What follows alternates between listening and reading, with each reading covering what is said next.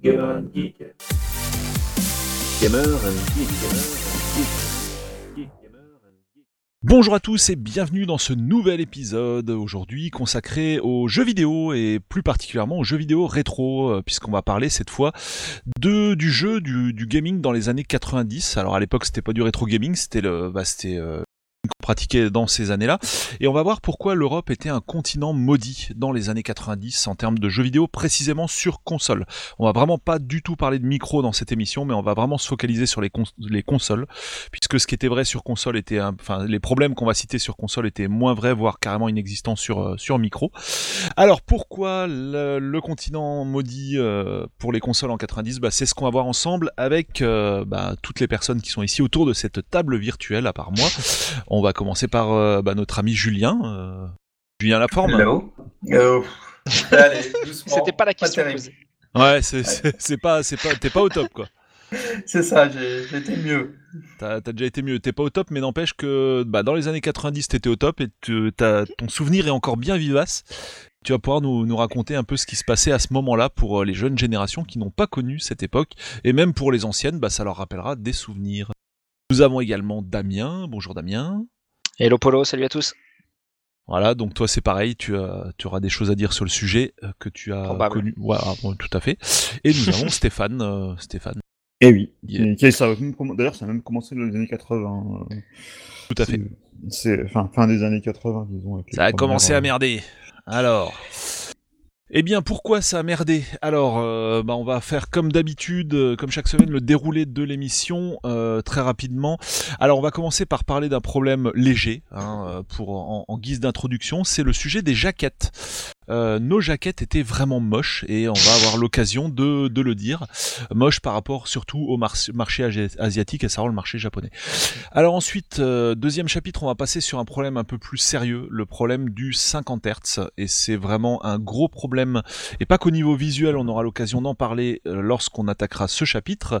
Ensuite, on passe bah, sur le troisième chapitre, les sorties de consoles et de jeux qui étaient vraiment décalées et même fortement décalées par rapport au continent européen, enfin entre le continent européen et asiatique et américain. Et évidemment, en général, c'était bah, jamais à notre avantage, quoi, comme on pourra s'en douter et comme on le verra lors de ce chapitre. Puis on verra aussi ce que donnaient euh, les exclus Japon, qu'on ne verra jamais débarquer chez nous. Et pour finir, on parlera des jeux censurés, alors Nintendo surtout, mais pas que, on verra que c'est également le cas du côté de chez Sega. Euh, et puis, euh, bah, on parlera aussi accessoires, on parlera également de localisation dans les jeux. Euh, oui, il y, a- pas mal de chapitres dans cette émission là, ça va être dur de, de tenir les 1h30 qu'on d'habitude, mais euh, on va essayer de, voir en tout cas l'ensemble de ces sujets sans en oublier trop. Et puis, à part la localisation, donc la localisation, c'est-à-dire la traduction, on va parler aussi des avantages des consoles européennes. Alors là, ce sera un peu l'antithèse de l'émission. Donc oui, il y a eu des avantages et c'est ce qu'on verra dans ce chapitre de clôture. Eh ben, on va commencer tout ceci avec euh, le sujet léger, comme je le disais, à savoir les jaquettes. Qui se sent de nous en parler? Avec quelques cas euh, type. Hein, on va pas passer une heure là-dessus, hein, clairement. Mais euh, bah, c'est quand même, euh, c'est quand même un sujet. C'est Alors c'est, alors ouais, c'est un sujet, c'est plus là pour la peine dans les années 80 et euh, surtout sur les 8 bits en fait, qu'on a eu des jaquettes absolument affreuses. euh, en Occident, pas forcément au Japon, parce qu'au Japon les jaquettes des jeux étaient, enfin, je... Regardables. Tout, tout ce que j'en ai vu euh, était quand même assez sympa. Par contre, en- aux, aux États-Unis, alors ça a commencé sur NES avec les premières euh, jaquettes des premiers jeux NES qui étaient euh, qui étaient un petit peu des, des pixel art avant l'heure, hein, euh, de, de- de- de- des sprites du jeu euh, qui étaient de, de jeux qui étaient parfois très vieux, donc euh, ça ne donnait pas forcément super envie.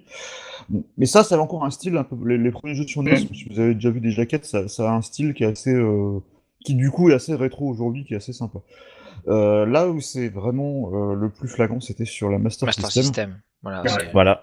c'est Euh, limite, euh, enfin, La Master Euh, System, mais limite regard, irregardable tellement c'est moche quoi. Quelque part, c'est conceptuel en fait. Dans les jaquettes Master System, pour ceux, qui, pour ceux qui en ont jamais vu, en fait, les jaquettes Master System, c'est un quadrillage euh, blanc, noir sur Bleu. blanc, qui- rappelle un peu un cahier des Bleu, colliers. c'est pas bleu, c'est bleu, hein. sur C'est blanc, bleu, hein, attention. Ouais. bleu. Euh, donc ça fait vraiment très très cahier des colliers et sur lequel on a une petite illustration qui est généralement pas très bien dessinée. Euh, on va dire. Et, euh, Oui, t'as euh, t'as l'impression que c'est un gosse de 4 ans qui a fait le dessin de la- euh, voilà, ou un, l'illustration. stagi- ou un stagiaire entre. Un stagiaire, ouais. Voilà. Alors ça s'est un peu amélioré par la suite parce que ça c'était surtout vrai pour la première vague de jeux où les jaquettes étaient vraiment horribles. Il y en a certaines qui sont, euh, notamment celle de Pro Wrestling, un jeu de catch euh, qui est souvent cité parmi les plus jaquettes les plus laides de tous les temps. Bah, Euh, regardez sur, ouais, regardez sur Google. hein. Franchement, c'est Voilà, absolument. C'est vraiment horrible. Euh, ouais, un catcheur qui tient sa tête sous le bras, enfin, c'est c'est affreux. En fait, on voit pas bien qu'il tient la tête sous le bras, donc on comprend pas quoi. Oui, Ouais, euh, voilà, on voit juste un, un, un gars bodybuildé sans tête. Ouais, Et, ouais, c'est- et quand on regarde un peu ses bras, on fait Ah, mais d'accord, elle est là. Ah, d'accord. Euh, bon, il y, il il en a eu plein, il y en a eu plein comme ça. Alex Kidd aussi, il a horrible la jaquette. Enfin, elle ressemble, ça ressemble pas du tout au personnage. euh, Enfin, et on se demande pourquoi, parce que les, ja- les jaquettes japonaises de le Master System, elles étaient super en plus. Donc, euh, Mhm. et elles étaient même pas forcément typées euh, japonais. On sont très bien Oui, oui. être exportées. euh, on sait pas pourquoi ils ont fait ça. C'est pour donner un style ou, euh, ou parce que. euh, Enfin, moi, une théorie que j'avais, c'est que à l'époque encore les cartouches, on, était encore un peu sur cette idée que. euh, que c'était pas important les jeux, que finalement bah, on pouvait mettre n'importe quoi sur la jaquette. à partir du moment, par exemple, on voit un, ba- un ballon de foot sur un jeu de foot, les gens vont l'acheter, on va savoir que c'est un jeu de foot. Euh, mais mais c'est vraiment. Alors après, ça s'est amélioré parce que sur les vagues suivantes, ils ont commencé à. Il y avait toujours le quadrillage, mais ils ont commencé à utiliser des, éléments un peu plus sympas et des visuels qui étaient plus proches de ce qu'on avait au Japon. Euh, mais euh, voilà, c'était vraiment euh, pas terrible. Alors sur NES, il y en a eu des horribles aussi, notamment on pense souvent euh, à la jaquette euh, américaine de Megaman qu'on a eu aussi en Europe. Oh mon dieu, mon dieu. Et qui, et qui est, mais on se demande, enfin, on, on se demande si les gens ont joué au jeu avant de, avant de faire la jaquette, quoi, ou si, alors que les jaquettes, les visuels des japonais de Megaman sont tellement magnifiques, en plus que on se demande pourquoi ils ont pas reproduit tel quel.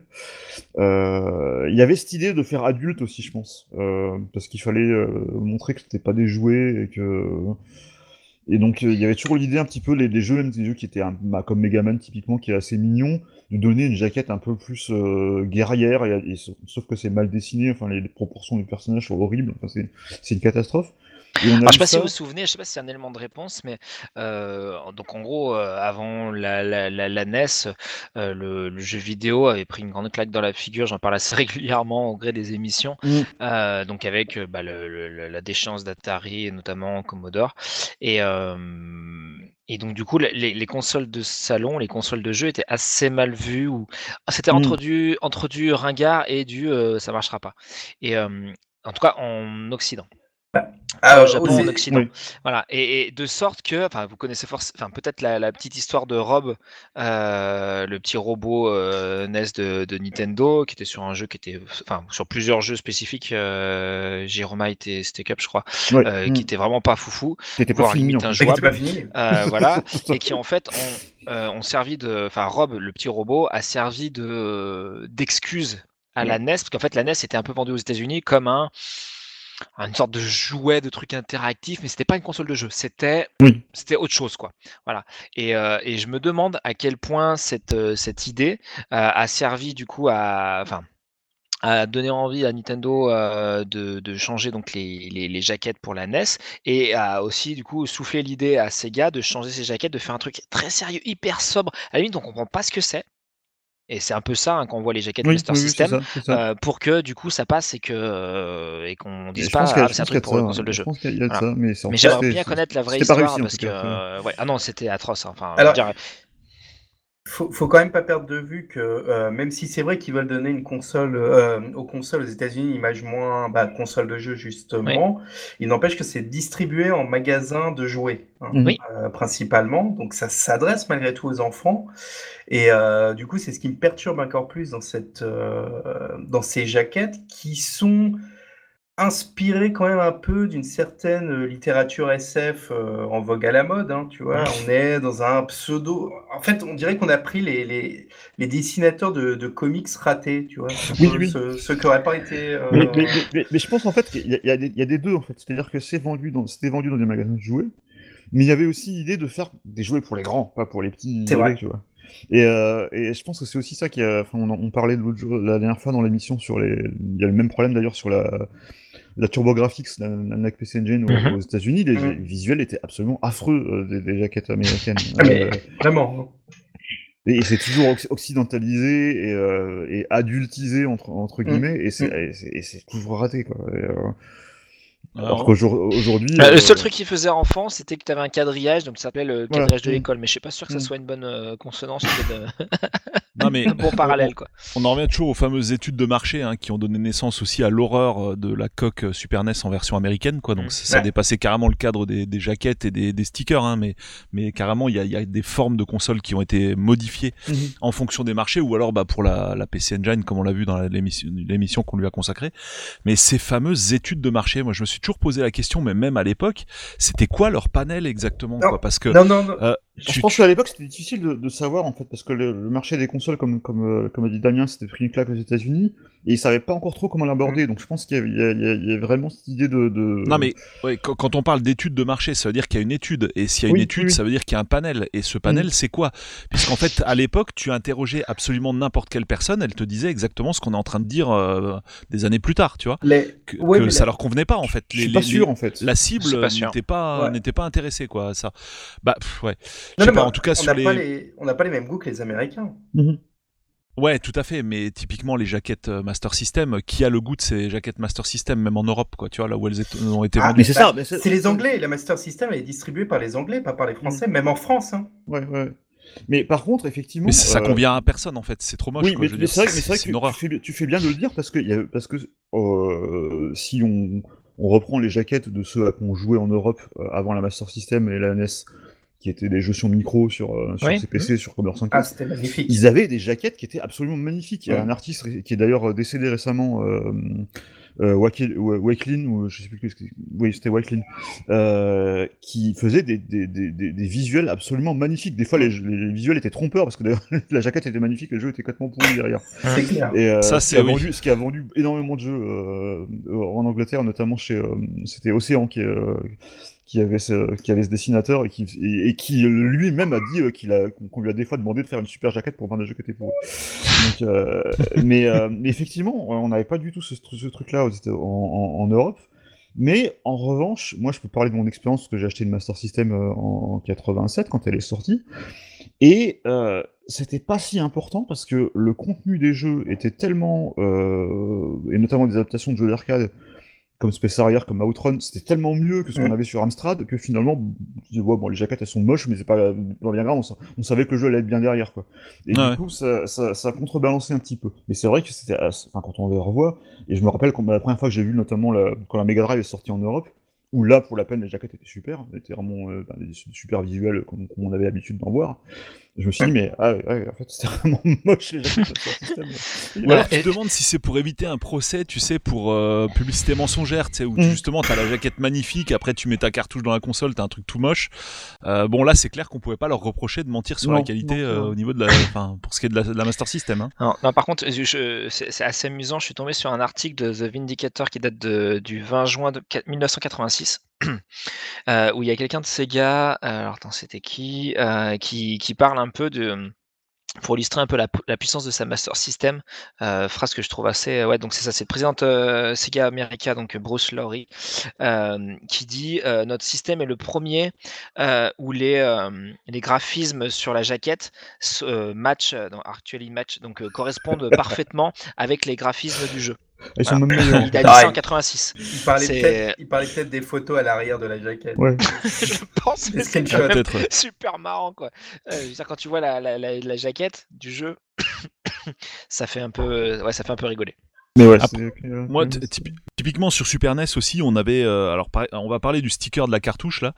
Euh, J'avais fait une vidéo là-dessus d'ailleurs pour la, parce qu'on peut faire des stickers personnalisés pour les mini cartouches de des, des boîtiers Raspberry Pi à l'effigie de la Super NES. Euh, et en fait, les, moi, les visuels euh, japonais, je les trouvais toujours supérieurs Mhm. aux visuels européens ou, et- Mhm. ou même américains.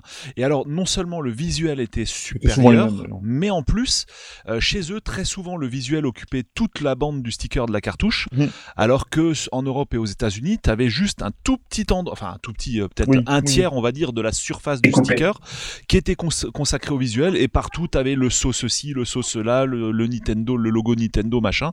Enfin, tout le reste, c'était bariolé de, de logos et de bandes de couleurs unies et de, de merde comme ça.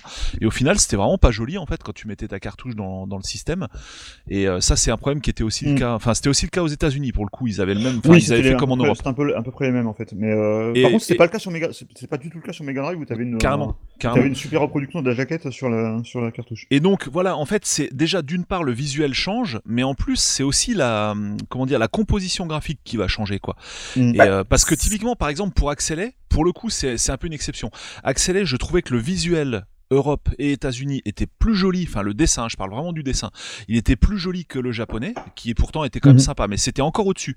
Mais par contre, ce qui avait pas, c'était la composition graphique, quoi. C'est le visuel euh, n'occupe qu'une toute petite place sur la cartouche, et je trouvais ça bien dommage. Et toujours sur Super NES, il y avait aussi, on parle, on en parle, on en a pas parlé, mais bon, c'est un détail, quoi. Mais enfin, c'est un détail, mais je trouve que c'est quand même pas tant un détail que ça. Euh, au niveau de la boîte, euh, on sait que les Japonais ont pas beaucoup de place chez eux dans leur appartement, donc c'est pour ça que souvent les câbles des manettes étaient plus courts et tout. Et aussi, ils optimisaient les boîtes pour qu'elles aient, je pense, quasiment de mémoire la forme d'une boîte, euh, d'une boîte de de hum, cassette VHS. Oui. Euh, Donc les boîtes, quand, enfin les boîtes cartonnées qui étaient juste autour de la VHS. Hein. Je Ouais, parle pas des ouais. grosses boîtes VHS qu'on avait en Europe et qu'ils avaient certainement aussi Mm. au Japon.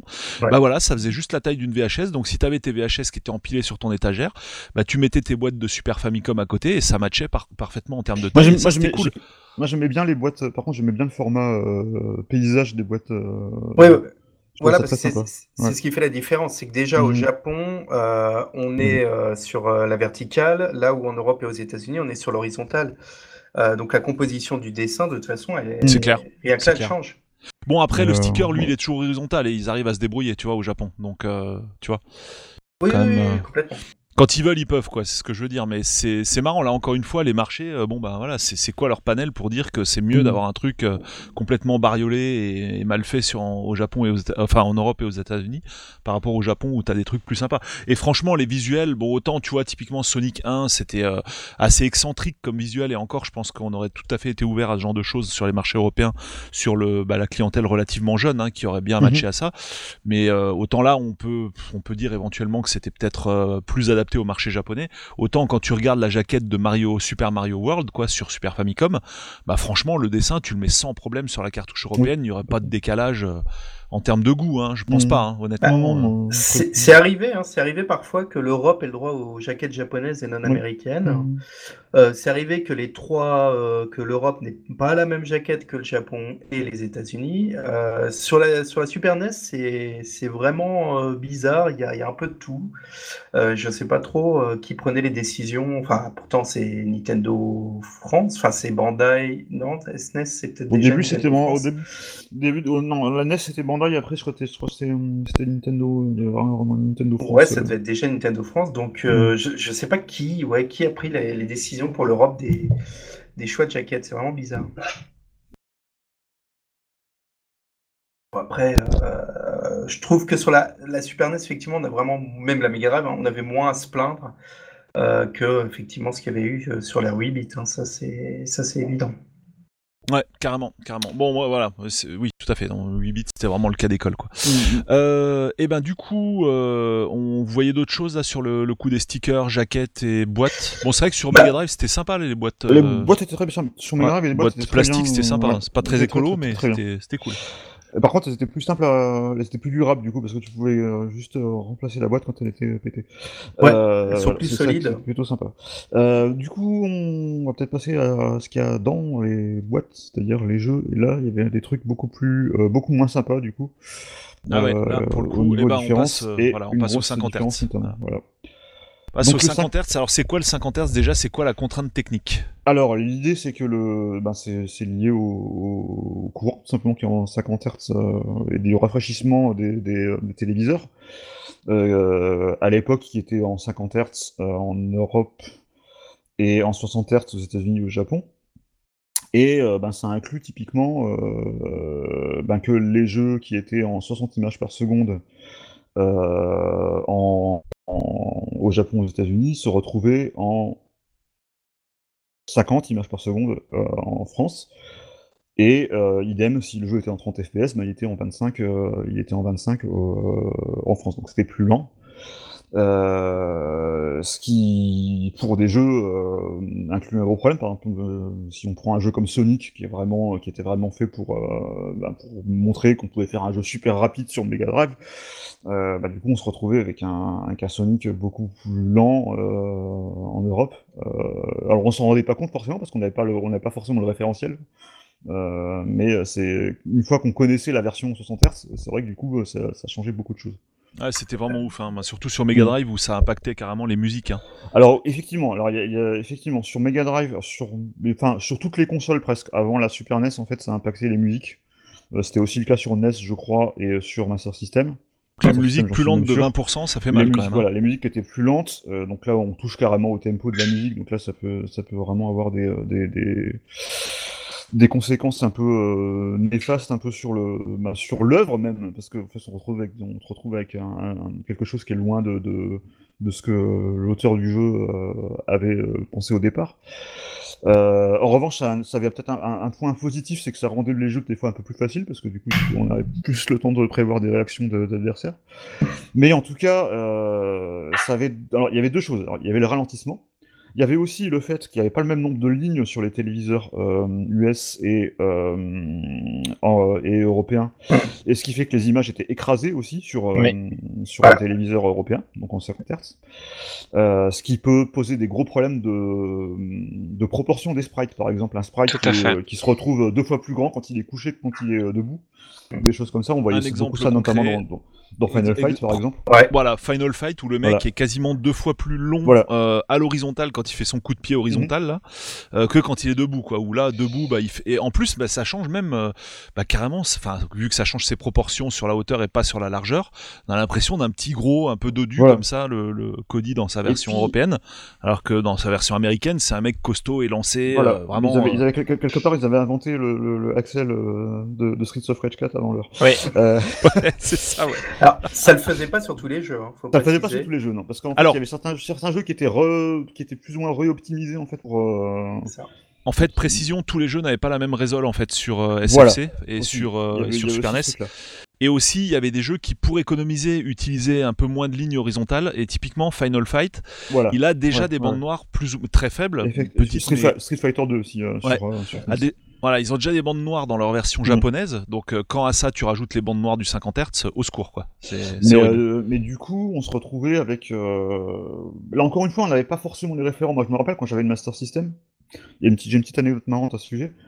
Je m'en rendais pas compte jusqu'au moment où mon cousin achète une Master System aussi, et je sais pas pourquoi, on n'a jamais compris pourquoi. Il avait une Master System qui était modifiée euh, et qui était une version US en fait, qui tournait en PAL euh, et qui était en 60 Hz. Et les jeux étaient plus rapides. Et euh, je, à l'époque, je savais pas ce que c'était, 60 Hz, 50 Hz, j'avais aucune idée de ce que c'était. Je me suis rendu compte plus tard que c'était ça, effectivement, c'est que le jeu tourne en 60 Hz et du coup il était plus rapide et plus lent chez moi. Et euh, alors, le truc c'est que il y avait des télés à l'époque qui, euh, qui auraient pu euh, faire fonctionner. Par exemple, typiquement, j'avais une télé qui pouvait faire fonctionner un jeu 60 Hz, mais c'était Ouais. pas le cas de toutes les télés. Donc, effectivement, ça aurait posé Ah, ouais. problème s'ils avaient, s'ils avaient eu euh, recours aux 60 Hz en, en Europe, ou en tout cas sur les télés de l'époque. Alors, je précise, c'était rarement le cas qu'une télé prenne le 60 Hz, mais Voilà, extrêmement rare. voilà. À Et pour moi, rare. Les rare. seules télés qui les bouffaient, euh, les seules après, et uniques qui les bouffaient à tous les coups, c'était les Sony Trinitron. Oui. Déjà. Ça, c'était Ça, en gros, t'étais obligé dans d'en les avoir années 80 une. Dans les années 90, je pense que c'était déjà plus répandu. Mais dans Oui. les années 80, euh, je pense pas que Ouais, c'était même vraiment- 90, vraiment- honnêtement, voilà. même 90, hein, je te garantis. Mais euh, typiquement, euh, j'en euh, toutes les télés que j'ai eues, moi, on la prenait en charge. Donc, euh, je pense que c'était pas si euh, impossible que ça. Ouais. Mais c'est vrai qu'il y en avait qui le prenaient. J'en- j'en- j'en Non, par contre, ce qui est sûr, c'est que ce que tu disais dans ton exemple, dans ton anecdote, Stéphane, est assez juste, c'est que quand bien même les jeux étaient un petit peu modifiés, si comme référence tu avais que la- le, le- le jeu en France, bah tu, enfin, tu le voyais pas en fait. Mais par contre, effectivement, t'avais bah, ça, ça- mais quelque part, ça te, ça te gâchait le- l'expérience de jeu. Par exemple, il y a des jeux qui étaient déjà pas très rapides sur Master System, je pense notamment à Space Harrier, Oui. euh, qui du coup étaient horriblement lents en 50 Hz. Et en fait, quand tu y rejoues plus tard en 60 Hz, tu te dis, mais merde, mais en fait, en fait c'était quand même pas aussi pourri que ça. Ou si t'avais le plaisir d'y jouer en arcade, euh, tu te dis, mais voilà, c'est- pas le euh, même jeu quoi. et, et, et, euh, et en plus, donc il y avait le, le problème des- des- de, de l'écran écrasé. Et en plus, sur Mega Drive, ça avait la double peine, et sur Master System aussi, c'est-à-dire que le, les bordures étaient pas forcément noires, elles étaient du- de la couleur du fond du jeu. Tout à fait. Donc tu peux avoir des bordures roses ou bleues ou vertes. C'était pas- horrible. Pas beau.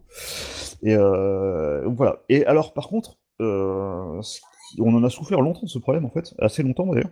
Ah oui. Euh, puisque même sur PlayStation, là, pour la peine, la console était compatible 60 Hz. On pouvait très bien jouer à un jeu, un jeu 60 Hz si on jouait par exemple à un jeu japonais avec la manip euh, des, des CD à, à changer au, au vol. Mhm. Ben, ça, le jeu était en 60 Hz. Par contre, tous les jeux européens étaient en 50 Hz, étaient en PAL. Euh, même sur la génération après, qui a eu après la génération Dreamcast, euh, PS2, GameCube, on a commencé à avoir le choix. Ouais. Dream- Dreamcast, pratiquement, pratiquement tous les Ouais, jeux te, te pratiquement tous. proposaient au démarrage. hein, le- Ouais, le carrément. 50. Mais même sur GameCube, moi j'en ai, Enfin. eu- ai certains qui ne te le proposaient pas. Euh. Encore sur GameCube. Et, euh, Ouais, puis moi, il y, a- il y a des traumatismes. Moi, je me Mm. rappelle d'avoir joué à Final Fantasy X euh, PS2, donc euh, en 50 Hz, avec les, les- les visages ramassés, des, des, des, des bandes noires euh, énormes. Enfin, c'était.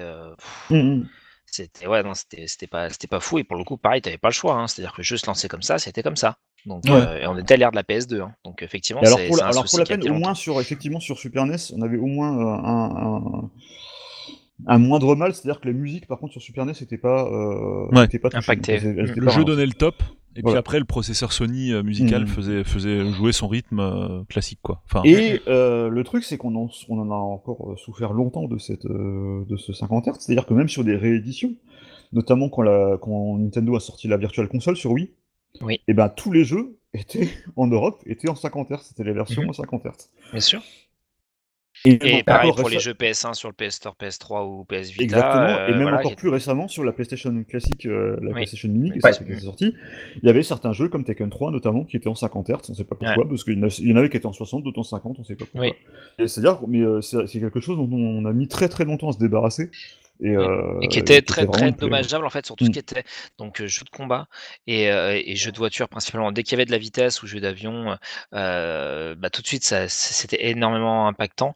Et, et je me rappelle, alors tu parlais de la, la combine PlayStation, mais il y a des, il y a- il y a- on en parlera plus tard. Il y a des jeux qui sont jamais venus sur notre sol. Mais par exemple, tu prenais un Tobal numéro 1 et un Tobal numéro 2. Donc Tobal numéro 2 il était sorti qu'au Japon. Mhm. Euh, T'avais l'impression que c'était pas la même console. Parce Mm. que Tobal numéro 2 était en 60 Hz, euh, euh, il tournait vachement bien Mm. et euh, il était beaucoup plus rapide, c'était plus ouais, c'était ouais, c'était un vrai jeu de combat, un peu proche de ce qu'on avait en arcade quoi. Pour, Alors que Tobal numéro 1, il allait à 2 à l'heure quoi, c'était C'était ouais, Tekken, Tekken 2 que j'avais acheté en japonais en import Oui. à l'époque. Mm. Et après, j'y avais rejoué, rejoué sur une console Ouais, non, mais c'est européenne en- avec Mm. le jeu européen, mais c'était c'était- c'était Ouais. complètement différent. c'est vrai. Ah ouais. En Et, fait, euh, comme disait Stuff, l'œuvre est retouchée, c'est-à-dire Ouais. que l'œuvre, euh, l'étalon, en fait, c'est la version Mm. japonaise. hein, on est Mhm. d'accord. Et euh, typiquement, par exemple, sur un Shadow Dancer sur Mega Drive, t'avais des musiques mais ultra entraînantes, mais des musiques absolument Qui est- magnifiques qui est d'ailleurs, molle absolument sur, magnifiques. euh, Et tu les mets sur la version 50 Hz. Enfin, moi, j'ai un Switch sur ma Mega Drive, quoi. Je peux Mhm. basculer Ouais. de l'un à l'autre instantanément. Ah, c'est hein. incroyable. Tu, tu perds complètement le rythme effréné du jeu, euh, l'action. euh, tu Ouais. perds carrément l'essence du puis, jeu, tu quoi. perds, et puis tu perds aussi des fois sur euh, la fluidité du, euh, du scrolling, tu te retrouves avec des sauts Oui. d'images que t'as pas. Bien sûr. Euh, par exemple, je, je me, m'étais rendu compte récemment, c'était euh, c'était euh, Landstalker, euh, un jeu, un, RP, un action RPG en, en 3D isométrique qui était pas mal d'ailleurs.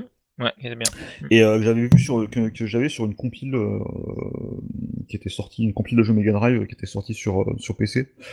Et on peut choisir entre jouer à la version française et la version anglaise. La version française est en 50 Hz et en fait les scrolling a des sautes d'image toutes les puisque forcément bah, le jeu était pas pensé pour ça. Et du coup on se retrouve avec des des, des, des, des, frame qu'on n'a pas sur la sur la version japonaise. Donc euh, ça nuit euh, encore plus euh, à, à l'intégrité du jeu en fait. Euh, alors j'avoue que moi j'en ai pas souffert parce que j'avais une Super Famicom. Ah ouais. Donc, euh, Et son fameux copain riche là. Ah non, mon pote riche. là- non, mon pote riche, pour ça, mon pote riche a eu la Super Famicom à la sortie. Voilà. Et moi, quelques mois plus tard, au Noël, au premier Noël, mais elle n'était pas encore sortie en Europe, au premier Noël, Mhm. moi j'ai eu, alors il n'y avait plus de Super Famicom en magasin, donc j'ai eu la Super NES américaine bien, bien moche, Ah. Oui, mais en 60 Hz. tout à fait. Donc du coup, c'est vrai que j'ai pas trop souffert de, de ce problème-là du, du 60 Hz. Euh, ce qui m'amène à une autre question. Est-ce que, euh, mais je pense euh, que la, la, la, la PC Engine devait être en 60 Hz parce qu'à ma connaissance, il n'y a pas eu de modif Ah, je 50 pense, Hz. je Non, pense je qu'elle pense aussi, était, hein. je pense qu'elle était en, elle était Mm. en 60 Hz, non, pas le 60 Hz en fait, du coup. euh. Bah oui, comme euh, Sony Mm. Peng importait des modèles directement Jap, euh, bon, Ah. euh, voilà. Non, je pense que c'était vraiment limité à la, aux consoles euh, distribuées en France. Et je me rappelle à l'époque, il y avait même des, des comparatifs dans Tilt et tout euh, qui, qui disaient Mm. acheter la console japonaise et acheter pas la version européenne de la Mega Drive parce que c'était euh, parce que tu perdais. c'est à part- Parce qu'à partir du moment, c'est vrai que sur la génération Mega Drive, on s'en est rendu compte parce que la- parce que c'est à partir de la Mega Drive qu'il y a eu de l'import, donc euh, et qu'il y a eu des consoles importées parallèlement. et notamment la PC Engine, comme on l'a dit, et la Mega Drive, puis la Super Famicom. Et donc là, on s'en est vraiment rendu compte de, de- de ce qu'on perdait. Tout à fait. ouais. C'est clair que c'était bien horrible ce 50 Hz. C'est vraiment ouais, pour avoir la. Enfin, moi je me souviens, j'avais dû exprès acheter du Trinitron en télé. Euh, Il y avait une télé Nokia aussi à l'époque où Nokia faisait des télés. Oui, c'est vrai qu'ils Euh, étaient- et Mm. oui, et qui, qui marchait bien en 60. euh, qui... mais, voilà, en gros, euh, moi je me souviens très bien, mais ça c'est rigolo parce que quand on y repense plus tard, j'avais même oublié ce, ce souvenir enfoui euh, que, que j'essaye de, de, de refouler au maximum. euh, voilà. Ça, on, on fait, on, on fait, on fait thérapie en fait, on fait thérapie de groupe dans l'émission, c'est top. En fait, je me souviens maintenant que à l'époque, quand je devais m'acheter une télé, j'étais obligé de venir avec ma console sous le bras, ma console switchée, parce que j'avais la console européenne mais avec le switch pour basculer en 60 et, et le mec était obligé de me déballer la télé ou de regarder avec celle du rayon et de brancher la console et mettre le jeu en 60 juste pour voir si ça marchait en fait tout simplement. Parce que ça c'est quelque chose qui n'était absolument pas c'était pas mentionné sur la télé quoi. Je veux Mhm. dire euh, les truc constructeurs s'en foutaient complètement et euh, En fait, si, si, mais souvent le constructeur ne le savait pas, mais à partir du moment où une télé était compatible NTSC, Oui, c'est ça. qui, ce Mm. qui était une norme liée plus ou moins au magnéto, parce qu'il y avait des magnétos qui faisaient pas la Oui. NTSC. Mm. Et euh, Bah, c'était fait, le standard, le LNTSC, c'était le standard, euh, le standard de télévision couleur Oui. aux États-Unis au Japon. euh, exactement américain. Et, euh, et du coup, à partir du moment où c'était compatible NTSC, automatiquement ça faisait le 60 Hz. Mais à ouais mais l'époque, c'était rarissime hein, ça c'était rarissime des télé non, comme ça ça commençait vraiment, hein, mais, mais après, les, les, les gens ne le savaient pas forcément. Enfin, tu vois, le vendeur ne savait pas forcément que, du coup, euh, c'est c'est pas une problématique que les, les, les, les vendeurs avaient en tête. Donc, euh, Ouais, euh, donc voilà. Après, ça se répandait dans la mesure où, à partir du moment où les... on a arrêté de construire les télévisions sur, les... sur le sol français, en fait, euh, c'était construit au Japon, hein, souvent, Oui. ou après Donc c'était forcément 60 Hz. Exactement, et avec obligation pour le territoire européen d'être compatible 50 Hz. Mais c'est vrai que comme on l'a vu euh, c'est arrivé très tard hein, que la Mhm. généralisation sur les consoles pour moi c'est la Dreamcast qui a été la première à ce niveau là à le La faire Dream- systématiquement quoi Oui, oui, mais la, la Dreamcast qui avait cette volonté d'être euh, une, de l'arcade à la maison, c'était vraiment la, la, la seule qui amène le côté euh, en te proposant chaque fois le choix 60 Hz. Mm, mm. Mais Bah oui, Alors- parce qu'en gros, c'était des jeux arcade ou pensés comme c'était de l'arcade et qu'il fallait absolument mettre, euh, qu'il fallait absolument mettre euh, du coup euh, à, à disposition des Européens. Donc c'était obligé de mettre le 50 Hz, mais clairement les jeux ils tournaient, en- enfin ils étaient Mm. faits pour le 60 Hz. Quoi. Je veux dire l'autre c'était une option presque légale quoi. Ils étaient Mhm. obligés de le faire, mais. Ouais. Et alors, au rang des problèmes qu'on rencontrait, donc soit ta télé n'était pas compatible 60 Hz, et là, tu avais carrément l'image qui sautait, donc c'était absolument inexploitable. Et l'autre cas de figure dont on n'a pas parlé, c'est que non seulement il y avait le problème du, N- du 60 Hz, mais il y avait aussi le problème du PAL SECAM, pour le coup, sur le continent européen. Et par Ouais. exemple, tu avais des Oui. télés qui bouffaient le balayage, donc qui bouffaient le 60 Hz, mais qui étaient euh, en SECAM au lieu d'être en PAL, et- ou plutôt euh, l'inverse, je dirais. Et, euh, et du coup, ben ouais, qui était en PAL, et toi, ton signal, il arrivait en SECAM, et ton image était en noir et blanc. Oui. Donc euh, bah tu, voilà, tu perdais la couleur. C'était le cas notamment sur, euh, sur PlayStation, si t'avais pas le PlayStation, câble RGB. Si t'avais pas le câble RGB. Euh, Voilà. qui, coûtait, qui que coûtait un bras, qui coûtait un bras d'ailleurs, le câble RGB, Ouais. je me rappelle, j'ai plus, je Du coup, je euh, payé, et 180 j'ai- ouais. je l'avais payé genre Mais- quelque chose comme 180 mais par contre, comme ça. Voilà, une fois que tu avais Mm. investi dans le câble, euh, tu redécouvrais. euh, Enfin voilà, c'était quand même, c'était quand même assez, assez plaisant d'avoir euh, accès à un peu plus de, de choses, comme je disais, bah, via la, la, la combine. Enfin moi, je me rappellerai toujours hein, de Tobal numéro 2 en 60 Hz. euh, ça, ça a changé ma vie. Je me dis bon, ok, d'accord. euh, Tobal 1, Tekken 2, je les mets de côté. Et puis je joue à ça, quoi. Parce que- non mais vraiment, hein, c'était, c'était un peu le jour et la nuit quand même. oui, complètement. Sur, Et sur comment- ce type de jeu, oui. On le disait là, sur euh, PS1, c'était donc le disque qui faisait le format, mais on- il y avait un moyen de mettre en 60 Hz à partir d'un disque européen? Non, parce que je pense que c'était le jeu qui était. euh, Bah, il me le- semble aussi en fait. Il me semble aussi. C'était le jeu en fait, c'était la, l'ISO en fait qui était, euh, qui était- enfin le, le jeu qui était fait. euh, Je crois pas que tu pouvais le forcer, hein, parce Il que y a peut-être un Non. puçage qui permettait de le faire, je sais pas, Mm. mais moi j'ai pas eu connaissance de ça. En tout cas, pour moi Mm. c'était le jeu qui faisait le format quoi. Non, parce que la console était euh, compatible de toute façon. Ouais, elle avait donc, elle- euh, elle Voilà, c'est ça. oui. Donc euh, non, il fallait obligatoirement réencoder le CD, parce que c'était l'info Mm. du CD qui déclenchait c'est ça. ça. Ouais. Mm. Ouais, ouais, il me semble bien, ouais, ouais, tout à fait. Tout à fait, tout à fait. Il le proposait pas en tout cas au lancement du jeu. Enfin, pas sur, Mm. euh, sur Non, PS1, ouais. j'ai jamais vu en tout Et cas. par contre, effectivement, si tu lançais un jeu en import sur PS1, tu l'avais en 60 Hz. Ouais. Tu l'avais en 60. Sur une Tout à fait, PS1. tout à fait. Tout à fait, tout à fait. On a fini sur le chapitre du 50 Hz, qui était vraiment un truc énorme hein, pour le coup. hein. Ça Mm. pourrait presque faire l'objet d'une émission si on avait des, des- des- vraiment des gens très très très pointus pour expliquer au niveau technique euh, les choses, mais euh, c'était ça, c'était quand même énorme. hein. Franchement, tu te, tu savais qu'en Europe, tu avais des demi-jeux, quoi, en fait. hein. Clairement, Ah bah. Ouais, et bon, pour moi, la, la- fin, ce qui a vraiment euh, tué euh, ce- cette segmentation, cette fragmentation qui, comme on l'a dit, euh, était encore présente euh, à l'époque de la PS2, euh, bah, c'était les, les, bah, les écrans HD, les consoles euh, Mm. HD comme la Xbox. Oui, bah, sûr, là, du coup, on est passé en balayage progr- progressif. Voilà. C'était forcément de 60 Hz, et là, on se posait même plus la question, quoi. Et Là, bah, c'est bon. Ce qu'il faut rappeler, ouais, c'est vraiment, c'est- les jeux étaient, étaient faits, étaient optimisés au- au- au- à la frame près pour, le, pour, la, fréquence, pour le bala- la fréquence de balayage du téléviseur. Donc effectivement, c'était forcément. euh, C'est clair. Ah Bon, mais on on pouvait va pas avoir de speedrun euh, en France. hein. Ah non. Non, c'est sûr.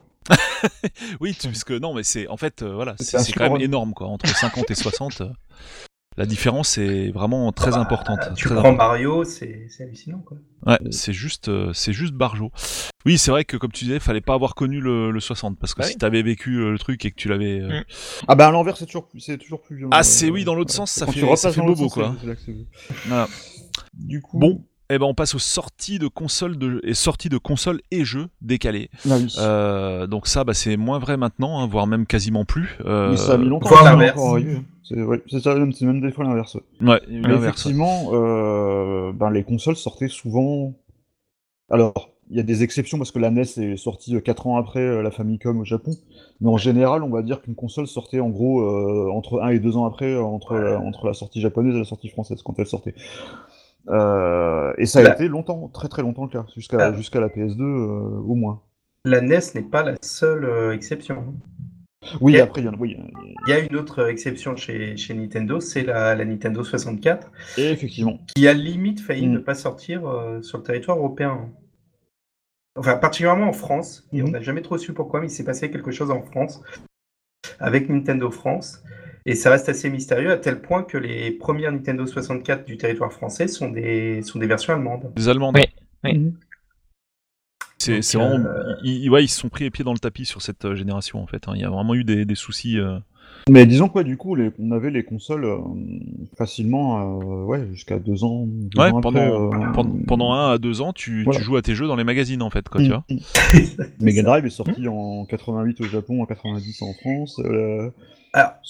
La Super Famicom en 90 au Japon et en 92 en France, je crois. Enfin, Ouais, il y a deux ans, 12. ouais, il y avait forcément un, un gros décalage. Il y en a encore eu un jusqu'à la, la PS3 qui est sortie quand même six mois après en Europe. Mais ça, c'est pour une autre raison, je crois. Ouais, c'est pour une autre raison. Ouais, Ouais. ouais. Mais en tout cas, ouais, c'est un truc qui a, qui a- un phénomène qui a duré encore euh, assez longtemps.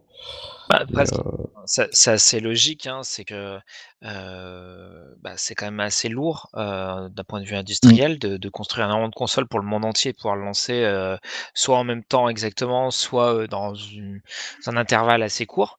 Euh, et que bah, pour ce qui est de Sony, Sega et Nintendo, ce sont à la base des Nippons, donc des Japonais qui, en bonne partie, pensent avant tout à leur marché pour, comme test Ouais. et, et qui après déclinent, on va dire. Alors c'est de moins en moins le cas, on est d'accord, euh, mais c'est vrai que globalement, il y a quand même cette, euh, cette, euh, cette, cette idée de faire avant tout déjà des, des, des consoles pour les Japonais et après de décliner. En tout cas, ça a été, la, ça a été le cas depuis la NES.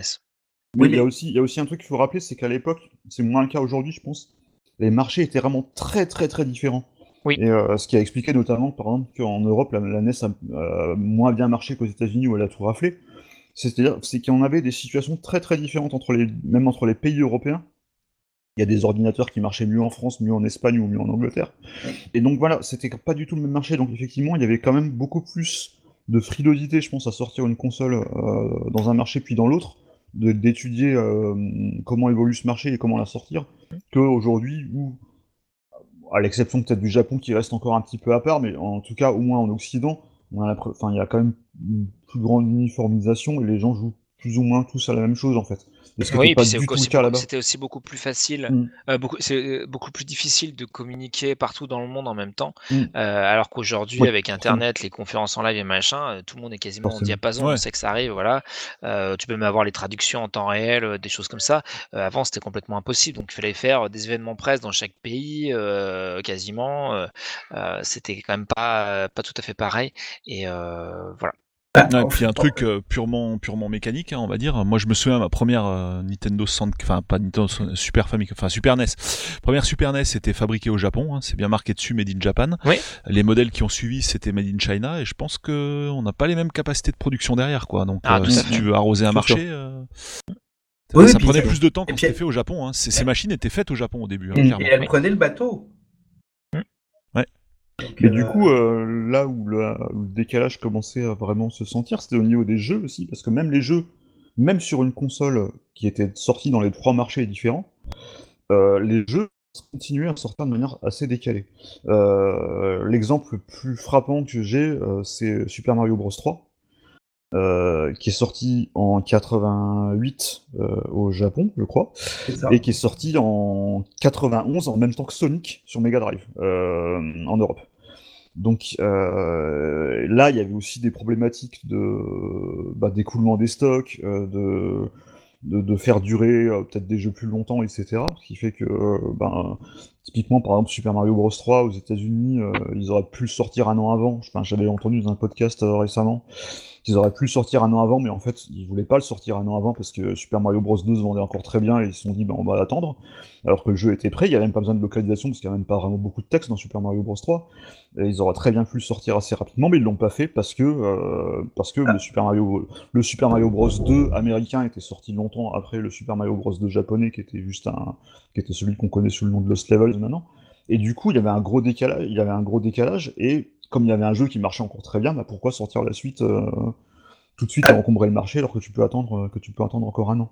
Ouais, mais t'as as une autre problématique, c'est que euh, à ce moment-là, au Japon, ils sont passés sur le sur les disquettes hein, au niveau Oui, de. aussi, oui. Mhm. Les capacités sont pas les mêmes et pour avoir l'équivalent sur cartouche, euh, tu, tu augmentes nettement le, le prix des cartouches. Oui, oui, Et il y avait c'est vrai. il y avait ça aussi, c'est que du coup, ça entraînait une production euh, de, de cartouches euh, différentes, bah, notamment Zelda pour pouvoir avoir une pile de sauvegarde qu'il fallait rajouter sur les cartouches, Mhm. qui n'était pas la problématique au Japon. Euh, ça augmentait nettement le prix de la cartouche. Et d'ailleurs, le jeu sorti en France, c'était impressionnant. Mais du coup, Mais- ça, créé un, ça a créé un décalage et qui, je pense, a Ah oui. expliqué notamment le, le fait que Sega soit peut-être un peu mieux imposé en Europe. C'est-à-dire que quand la NES est sortie en Europe, le catalogue était vraiment pourri. Enfin, c'était vraiment les tout premiers jeux de la première vague, euh, qui étaient la, pour la plupart des jeux Famicom de 83-84. Alors qu'en face, sur Master System, t'avais Space Harrier, t'avais Outrun, t'avais euh, euh, des trucs Mhm. beaucoup plus récents. Et, euh, et les, les vrais hits ont mis très longtemps à sortir, les Castlevania. euh, Et tu- ça, tu sais pourquoi? Oui, il y a aussi un problème de, de distribution. Ah non, non, c'est que, euh, en fait, euh, la France notamment hein, euh, était arrosée par. euh, c'était les États-Unis ça, qui, voilà, qui fournissaient. Et le, le, le, le dirigeant, celui qui s'occupait de, d'envoyer les cassettes pour, euh, pour, le, pour la France notamment, faisait plus, lui, de marge personnelle hein, Oui, c'est ça. pour, lui-même Mhm. quand il refilait les, les trucs Nintendo, les vieux trucs, Ouais, ça lui ouais, permettait d'écouler ses stocks. Et c'est lui qui imposait, alors que Nintendo France pleurait pour euh, essayer d'obtenir du Castlevania, du Mhm. Zelda et compagnie, quoi. Et, euh, et donc, du coup, bah, là, on s'est euh, on s'est fait complètement avoir euh, bah, par les Américains qui bloquaient et on aurait pu, en fait, en Europe, si on était passé directement, comme il y a eu après, quand il y a eu Nintendo France, où là, Mhm. c'était le Japon, le- la question s'est moins posée. Mais euh, la, la- la Master System, elle s'impose aussi déjà parce qu'elle sort un petit peu avant la NES en France. Donc euh, ça, ça, ça a joué, mine de rien. Et euh, je suis d'accord avec toi, elle sort avec un line-up qui est plus, bah, qui fait plus moderne. Et puis qui fait, qui fait plus aussi, qui est plus aussi en rapport avec le, avec ce qu'était le marché à l'époque, Ouais. où il y avait beaucoup d'adaptations d'arcade qui, cartonnaient sur les, sur les micros à l'époque. Euh, et notamment de jeux d'arcade Sega. Euh, mais du coup, euh, Et le on contexte d'aujourd'hui dans le euh, contexte en d'aujourd'hui, parler ouais, Que c'est moins le cas aujourd'hui. Enfin, là, maintenant, le décalage, on est plus c'est embêté moins que le cas aujourd'hui. Il y a encore des, des décalages, euh, notamment Bah, sur, notamment euh, sur tout ce qui est jeux japonais, RPG, notamment ouais. des jeux avec beaucoup de texte comme des RPG. Mhm. Euh, on va prendre un Persona, par exemple Persona 5, et bah, il va mettre, euh, je sais pas moi, six- au moins 6 mois pour arriver après chez nous. Euh, Il y a les Yakuza, des jeux comme ça qui, qui vont pas forcément être euh, décli- dé- déclinés tout de suite, même si ça tend à vraiment à, à changer. Maintenant, c'est vraiment la, la- une toute petite partie des jeux, même les Final Fantasy, qui sont pourtant des jeux très lourds en termes de localisation. Euh, ils arrivent à sortir euh, partout en même temps euh, sur la planète, ce qui était vraiment pas le cas euh, avant, et notamment dans les années 90, où vous allez attendre euh, bah, quasiment un an pour avoir votre nouveau FF euh, quand il arrivait. Mm. Euh, quand il arrivait, ouais, parce que C'est ça, Ouais. c'est c'est justement, je fais une transition avec, Ouais, sur avec les la- jeux la qui sont pas d'après, parce qu'effectivement tous les jeux, notamment euh, japonais, ne sortaient pas forcément en Europe. euh, Mhm. Bah, les, les Japonais pensaient aussi que euh, ça ne nous intéresserait pas forcément. Mhm. Yakuza, typiquement, Sega pariait pas sur un, éventuel succès euh, chez les Occidentaux. Pour eux, c'était un jeu très japonais qui s'adressait aux Japonais. Et c'est pour ça qu'ils sont très très étonnés, Sega. Et maintenant, ils se lancent, effectivement, ils- les prochains sortent euh, avec une localisation. Euh, mais c'est vrai qu'ils sont très, ils restent très étonnés du, du Oui, succès de tout à fait. Mais justement, c'est pour ça, ouais, effectivement, comme tu l'as dit, que euh, sont restés en anglais bah, jusque-là. Euh, alors Mm. même que la, la série, ça fait quand même un petit moment qu'elle qu'elle décolle, Mm. notamment avec la vague des, des consoles HD.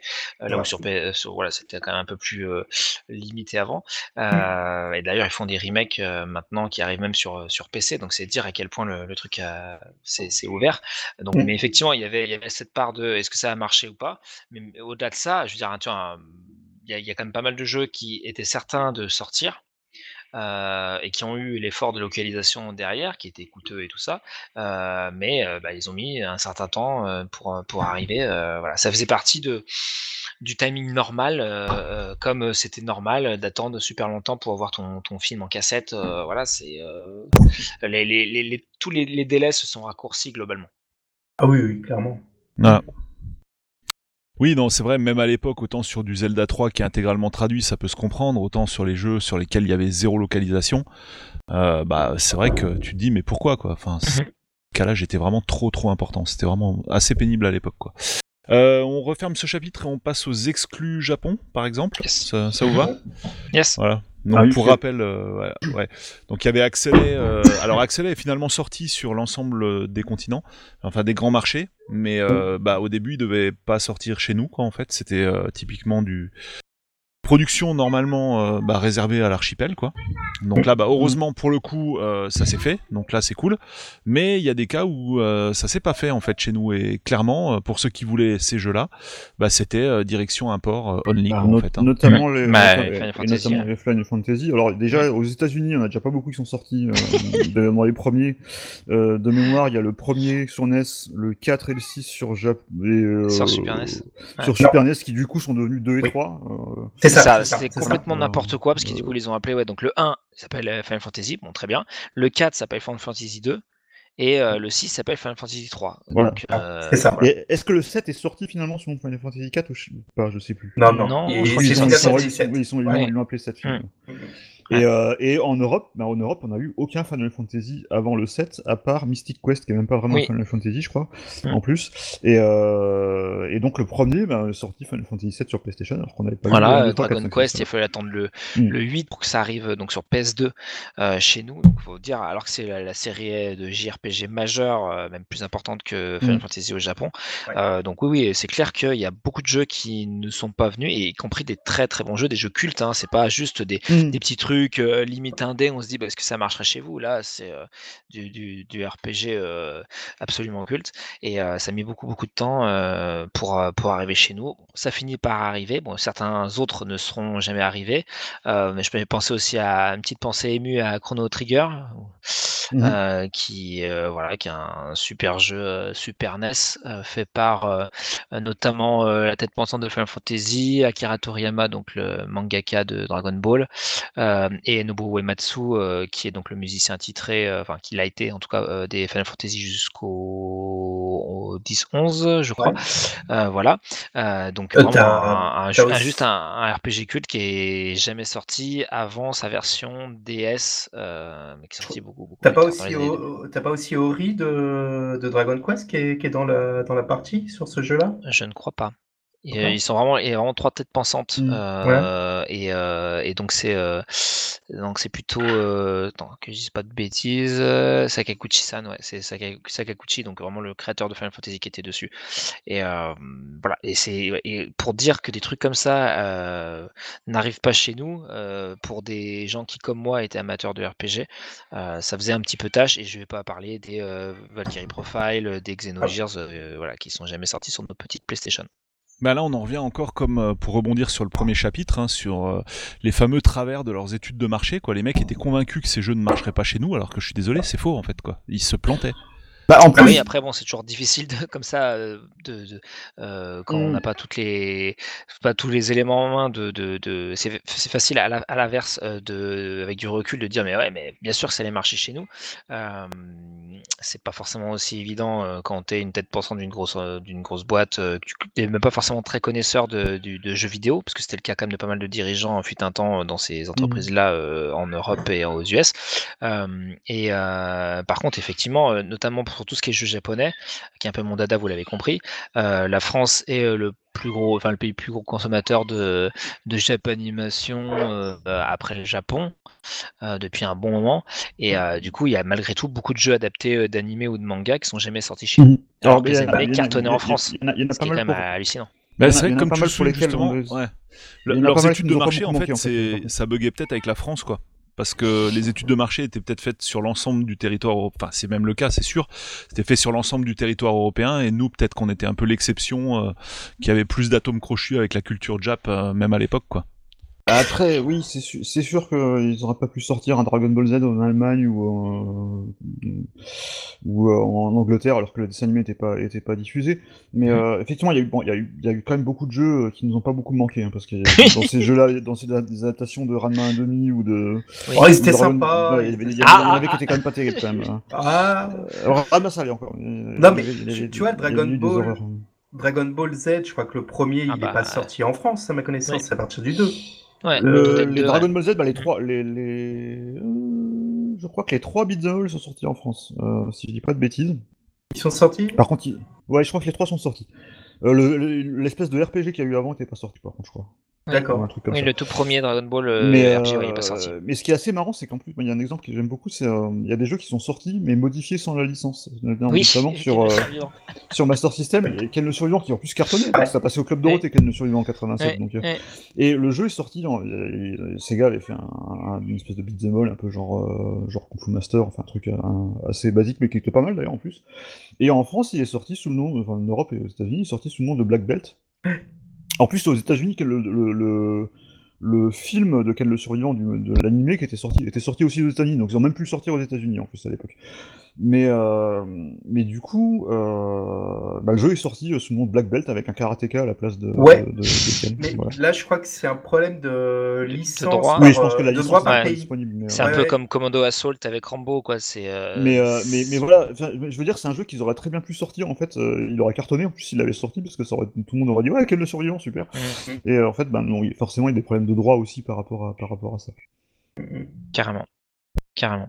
Mais euh, non, après, il y, a eu, il y a eu toute une autre vague, euh, plus euh, époque PlayStation 1, notamment euh, un peu Dreamcast, tout ça, euh, de jeux japonais totalement typiques à ce marché, Oui, qui oui, évidemment euh, ne sont jamais euh, arrivés vraiment en Europe à part dans l'import, et on comprend un peu pourquoi. Moi, j'ai ce souvenir au début de ma Dreamcast euh, d'un jeu, je, trouvais ça fascinant, un jeu japonais dans lequel euh, ça s'appelait My. euh, Enfin, tu, tu vivais avec un colocataire euh, hongrois dans ton. tu, tu vivais ta vie avec un colocataire hongrois pendant tes études. Voilà, un, jeu typiquement japonais. Et là, tu te dis, non, c'est. Faut pas le. Faut pas le sortir chez nous, quoi. C'est pas possible. Donc, tu, tu comprends aussi parfois pourquoi ça passe pas les frontières. C'est clair. Non, non, il y en a. Oui, on est, on est d'accord. hein. Il y en a qui, on est très content qu'ils soient jamais sortis. hein, ça, c'est clair. Euh, alors forcément, il y en a plein, plein qu'on n'a pas cité. Donc là, bah, c'est pareil. hein, Il y a les commentaires aussi qui sont là pour ça, que ce soit sur Apple Podcast ou sur euh, YouTube, hein, tout simplement. Bah, vous pouvez nous, nous mettre la liste des jeux que, bah, que vous auriez vu voir, voulu voir venir et dont on n'a pas parlé et qui sont jamais sortis. Un point, Euh, un, ouais, point tu- de dé- un point de détail, la localisation, elle est souvent faite à l'époque, euh, avec les fesses aussi. Hein. Ah oui, ça. Alors, ce, oui, ouais, enfin, enfin, on peut en, parler, mais c'est vrai que par exemple, notamment les Dragon Ball Z, euh, les traductions des Dragon Ball Z sur, Oh là euh, là. de Bandai euh, sur, euh, sur, sur, Ah bah, le Dragon Super Ball NES, c'était NES, assez, assez terrifiant. Ouais. Ah, oula, il y a encore, Ah encore oui, le Dragon Ball NES. ouais, c'est vrai. Euh, Ouais. C'est un cas d'école. Et euh, moi, je, moi qui suis fan de cette série, euh, Goemon Fight, euh, Mystical Ninja, Oui. Ouais. C'est un truc de malade. C'est, enfin, on n'a eu qu'une version traduite en anglais et c'est traduit, mais c'est honteux, quoi. Enfin, c'est, ça change toute l'histoire. C'est, c'est nul, quoi. Il faut rappeler que c'était quand même aussi une époque où on n'avait pas le choix, c'est-à-dire que vous aviez que Mm. une seule version, une seule langue, et donc si c'était votre langue natale, certes, mais qu'elle était euh, complètement, enfin que le- le- l'essence même de l'œuvre était complètement biaisée par la traduction, euh, bah ça avait pas de sens. Moi, je me rappelle aussi, encore une fois, euh, fan de, de, de- de tout ce qui était japanimation, des, des, des, des jeux japonais, donc notamment des jeux de combat sur des animés, où on se tapait les, les, les, les textes en anglais ou les voix en anglais, euh, alors qu'on avait, enfin, ça avait juste rien à voir avec les, voix japonaises, parce que j'avais un ami. Alors moi, j'ai pas un ami riche, mais j'avais un, ami japonais, donc avec qui euh, je, jouais euh, donc euh, à la Super Famicom notamment. Et je me dis, mais qu'est-ce que c'est que ces voix qu'on a à la place, quoi? C'est juste, voilà. Et ça, aussi, ça perdure un certain temps, parce que pour bah, notamment les développeurs japonais ou les éditeurs japonais, en fait, pour eux, la version occidentale, c'était la version US. Et vu que les Américains n'étaient pas forcément autant en phase avec les œuvres japonaises que nous, euh, et que eux, par contre, ils avaient euh, genre leur prérogative, c'était il faut que ça soit en anglais. Euh, donc quoi qu'il arrive. Et euh, donc euh, ah bah c'est quoi ces musiques un peu là japonaises machin? Non non vous mettez un bon vieux rock enfin des, des, musiques mais sales. Enfin écoutez les, les musiques de, de, de jeux Dragon Ball quasiment jusqu'à maintenant. Euh, c'est des trucs ou alors des trucs de musique d'ascenseur quoi mais vraiment pas rien à voir avec les œuvres. Je me suis tapé des Naruto en test sur GameCube et tout qui étaient atroces notamment à la fois au niveau des voix et au niveau des musiques euh, donc ça, ça dénature complètement euh, Mhm. l'œuvre parce que en gros il y a la version japonaise et la version occidentale qui est en fait la version US. Et nous, modestes français, même si on était fan de japanimation et donc des voix japonaises ou de, d'un- ou de musique qui est un peu plus en, en phase avec les œuvres de base, et ben on se tapait la version US qui était euh, largement dénaturée. Mm, oui, et les, Japonais n'ont pas compris cette demande euh, qui est beaucoup qui a émané de la France, mais ça les a Mm. beaucoup surpris, et notamment sur Dragon Quest. Donc le, Oui. lead sort, il est en, en anglais du coup, Mm. et les Français demandaient à voir les, les voix japonaises. Alors Oui. en plus, ça n'existait pas puisque pour le coup les Japonais euh, n'avaient pas euh, jusqu'au Dragon, jusqu'au dernier, on n'avait pas le droit aux voix Pas japonaises Mm, euh, dans les Dragon Quest, mais ils comprenaient pas quoi, pourquoi nous on voulait. et pareil pour Dragon Ball, ça a mis beaucoup de temps pour qu'on puisse avoir les voix japonaises euh, en Complètement. plus des voix anglaises dégueulasses. Quoi. Non mais carrément. Mais alors, encore, on va dire ça, c'est, enfin, donc en gros, c'est une sorte de d'altération de l'œuvre. Et après, il y a eu la censure. hein, ça aussi, c'est. euh, Ah, Ouais, ouais. donc ça on y vient, voilà, chapitre, justement, euh, voilà. chapitre 5. euh, Ah bah, Alors la censure, il y a- y y le pire c'est qu'il y a deux censures en fait. Ouais. C'est que d'une part il y a la censure euh, notamment de Nintendo America, euh, of America, vu que les jeux, les jeux en Europe arrivent pratiquement tout le temps euh, par le filtre des États-Unis. Mhm. Et que Nintendo Amérique avait une politique euh, à l'époque qui était assez euh, assez puritaine, on va dire, euh, Oui, en la matière. Oui, oui. euh, donc euh, pas de symboles religieux, euh, pas de, de sang, pas de choses comme ça. Euh, donc on se retrouve avec des, par exemple, notamment des Castlevania où il n'y a plus de crucifix sur les sur les tombes ou sur euh, voilà des petites choses comme ça, des, des, des, des- les, les saints des statues qui sont gommés, enfin des, des choses assez puériles, qui paraissent assez puériles aujourd'hui, mais qui sont euh, le sang qui devient vert, enfin des, Mm. des choses comme ça. Mais en plus, il y a la double censure parce que il y a aussi une loi euh, allemande qui, euh, qui était en vigueur à l'époque et peut-être encore, je crois plus qu'elle est en, je crois qu'elle avait été abrogée euh, il y a pas si longtemps que ça d'ailleurs en plus, euh, et qui interdisait de vendre des jeux violents aux mineurs c'est ça. Oui. Et euh, notamment des jeux où, euh, où on tue des humains. Euh, En fait, c'est ça. Les humains tuent Ouais. des humains, voilà, c'est surtout ça. Et, et on va se retrouver par exemple avec Contra, la fameuse série de Contra de, Konami, avec deux gros bras musclés à, la- à la Ah bah, c'est Stallone. Stallone et Schwarzy, ouais. Voilà, et qui vont devenir Probotector, des robots. Euh, ah, alors, c'est voilà, précision, ouais, c'est- tu parles de la NES ou de la Super NES Ouais. les deux, les deux. Les Bah deux. oui, parce que c'était sur les deux, ouais, c'est ce que en fait. C'est- Il y, y y y a eu, il y a- il y a eu une Probotector le premier, enfin les deux d'ailleurs qui sont sortis sur NES qui sont sortis en version censurée, et après il y a- il y a eu Super Probotector euh, Voilà. sur Super NES, en- donc là t'avais la double peine, t'avais la censure, le 50 Hz, en fait t'avais tout. euh, le, le combo. et Europe- alors, et, tu- on- et il arrivait en retard parce que tu sais, fallait quand même faire Voilà, vérification. Ah non, mais vraiment, c'est enfin, c'est- c'est très, juste. C'est le, le- le pire exemple en fait de, de combinaison. hein. et, en- Alors, étonnamment, il y en a qui préfèrent. Hein. et alors en plus il y il avait aussi la loi euh, sur les, les symboles nazis, ce qui fait qu'on a eu par Mhm. exemple Wolfenstein 3D sans nazi sur Super NES. Donc, quand il est sorti Oui. sur Super NES, ils avaient gommé les croix gammées et les bergers allemands. Et, euh, et du coup, les gens parlaient, les, les méchants parlaient. Je sais même pas si les méchants parlaient encore allemand dans, dans, dans le jeu. Ah, Voilà. C'est n'importe quoi. Et euh, alors on parle beaucoup de Nintendo, euh, mais euh, il y a eu aussi de la censure sur certains jeux Sega aussi. Il y en a eu notamment dans, dans Castlevania qui est sorti, Castlevania Bloodlines qui est sorti Oui. sur, Mega Drive, t'avais du sang bleu sur la version européenne. Et aussi Streets of Rage 3 euh, qui avait été censuré. Alors lui, il y, a- y deux- il y a deux choses. Donc déjà d'une part, Streets of Rage 3 euh, a été fortement modifié par rapport à l'original. Et notamment, il y a un personnage un peu. euh, Enfin, pour, ma- part, je pense qu'ils ont bien fait de le, censurer en, en, en Occident parce qu'il était un petit peu euh, limite, euh, limite cliché un peu sur les sur les personnes transgenres et homosexuelles enfin voilà c'est un, petit peu moyen quoi mais qu'ils ont censuré dans la version dans la version européenne et en plus il y avait un autre ça, fait la transition avec un autre truc c'est qu'il y a des jeux qui ont été modifiés aussi par par rapport par rapport aux versions japonaises et euh, pas dans le sens qu'on qu'on a, on a l'idée que les japonais sont très forts aux jeux vidéo et que euh, faut simplifier les jeux quand on les sort en, quand on les sort en Occident, et notamment en Europe. Mais il y a des jeux pour lesquels c'est le contraire en fait, c'est que Oui. la version japonaise est plus simple que la version, euh, la version européenne, où ils- ouais, ouais, américaine et européenne, où ils ont Mhm. monté le niveau de difficulté, et notamment dans, dans Streets of Rage 3, le jeu- le- je crois que le jeu US qu'on a eu en France est, est plus dur que la version japonaise. Tout à fait. Aussi Contra, euh, le, bah, le, le contrat qui est aussi devenu un probotecteur euh, en, en, en En Europe, euh, donc ça, ça touchait aussi Sega, euh, les probotecteurs. Ben, la version japonaise, il y avait un niveau, une barre de vie qui a, qui a été virée dans la version US, donc on- donc c'était vraiment, un- sachant que déjà les contrats sont déjà, injouables- sont déjà très très durs. Dur, ouais. Là, super était complètement, euh, était complètement impossible presque. Enfin, Bah, la- vraiment la version- un super la- niveau pour, euh, pour, pour finir. Et puis il y avait des jeux aussi, comme on le disait tout à l'heure euh, quand on parlait de, du lecteur de disquette de la de la Famicom qu'on n'a pas eu en, en France, mais il y a, il y a des jeux donc pour lesquels euh, Nintendo euh, avait rajouté une puce, euh, une pile pour, euh, pour les sauvegardes.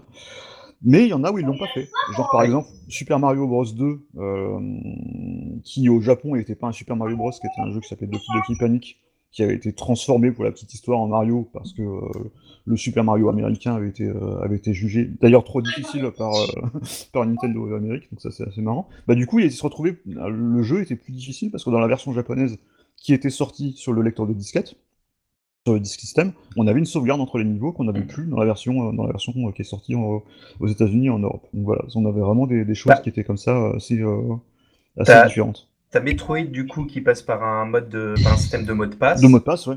Et qui, et Donc, je crois, et je crois qu'il est plus contraignant en plus parce que je crois qu'il te, il te fait récupérer moins d'énergie ou un truc. Enfin, il y avait un truc Exact. qui. euh, Ouais, exactement. Mais il a l'avantage de euh, pouvoir bidouiller pour euh, jouer avec euh, Samus sans, sans la combinaison. C'est ça, ouais. ouais. Il y avait des petits trucs comme ça. euh, Euh, le contrat 3 de base, bah, tu as continu illimité sur euh, la version japonaise, alors Oui. que tu es limité à 3, je crois, sur euh, la version US. Mhm. Donc, bien sympa. Et, et, et en fait, non, non, il y a pas mal de jeux qui, étonnamment, sont plus difficiles dans, dans la Et version il y a même un jeu, alors je sais, j'ai plus en tête, sur NES, je crois que c'est Rygar, mais je suis pas sûr, où ils ont tellement augmenté le niveau de difficulté du boss de fin qu'il a, qu'il a infini. Ah non, il, Ah, est, ça, il est- il est bugué. Tu peux Voilà. pas. Tu peux pas. Mais ça, c'est sur Lynx. Je, je crois pas que ce soit les japonais pour le coup, parce que c'est la version Lynx de, de Rygar, je crois.